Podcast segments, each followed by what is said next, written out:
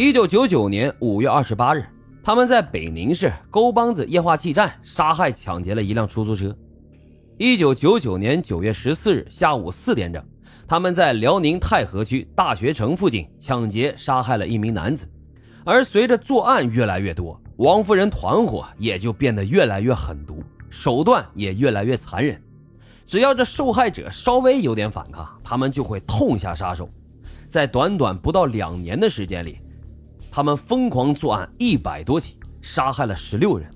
而他们主要的作案地点呢，还是在辽宁，其他地方那只是为了扰，那只是为了扰乱警方的视线。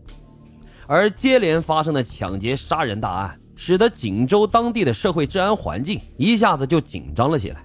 当地的老百姓那都根本不敢露富。生怕被人盯上，以至于招来杀身之祸，在晚上也不敢出门。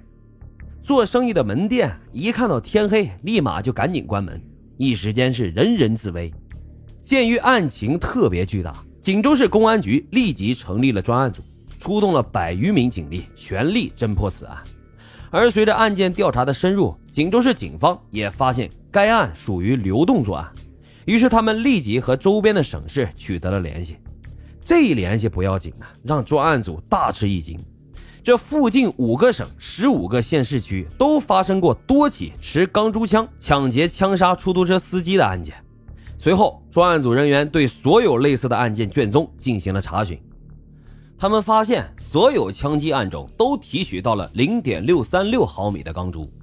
之后，根据相关线索的科学分析，警方决定对发生在五省的案件进行并案侦查。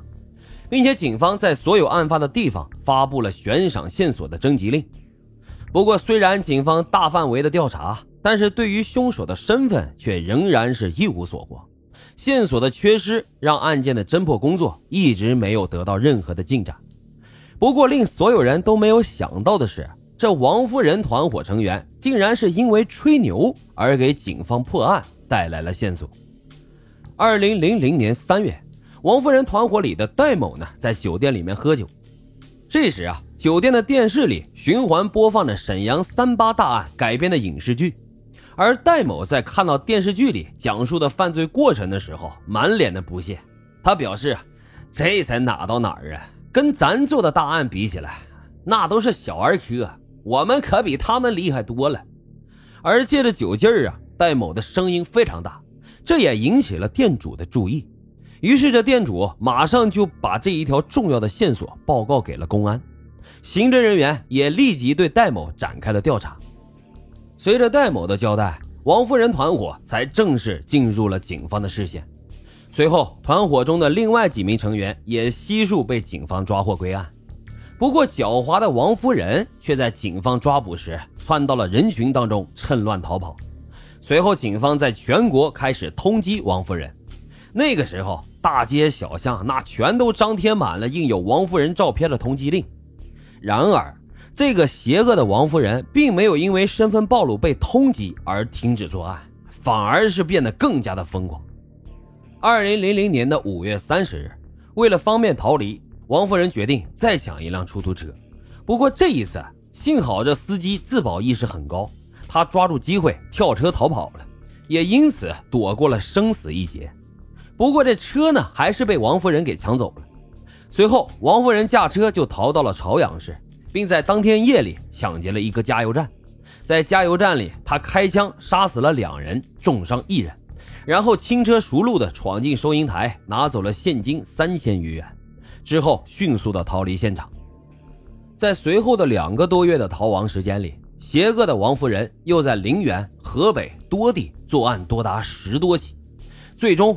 根据王夫人的作案地点变化，专案组将抓捕王夫人的行动从锦州地区转移到了沿幺零幺国道进京的沿线上，而所有沿线县市的公安干警全部出动，负责实施辖区内对王夫人的追捕。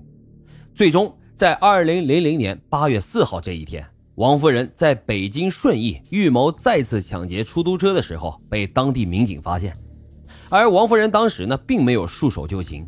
而是开枪击伤了一名协警，不过最终在其他民警的合力包围下，最终将其成功抓获。被捕后的王夫人也并没有抵赖，她对所犯的罪行供认不讳。经过王夫人团伙的交代，以及警方历时了四个多月的核实，最终确认这两年来王夫人团伙共计作案一百二十一起，杀害了十八人，另外还有十三人重伤。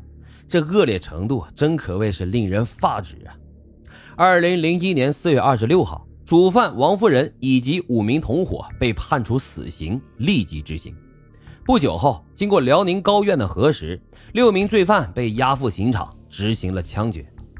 案件至此啊，也是画上了句号。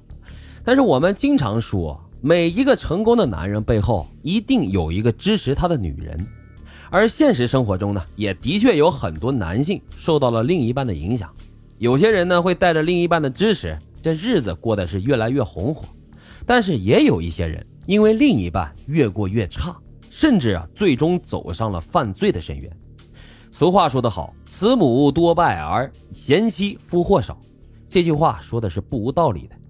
因为溺爱，因为夫妻间的这个不和谐，最终导致犯罪的案例实在是太多太多了，数不胜数。当然了，这些都不是罪犯犯罪的借口。但是又真的会对人的一生啊有着非常大的影响。在这里呢，还是希望所有的夫妻间都能够多些理解，多些关怀，相互搀扶，共同去奔向一个美好的未来。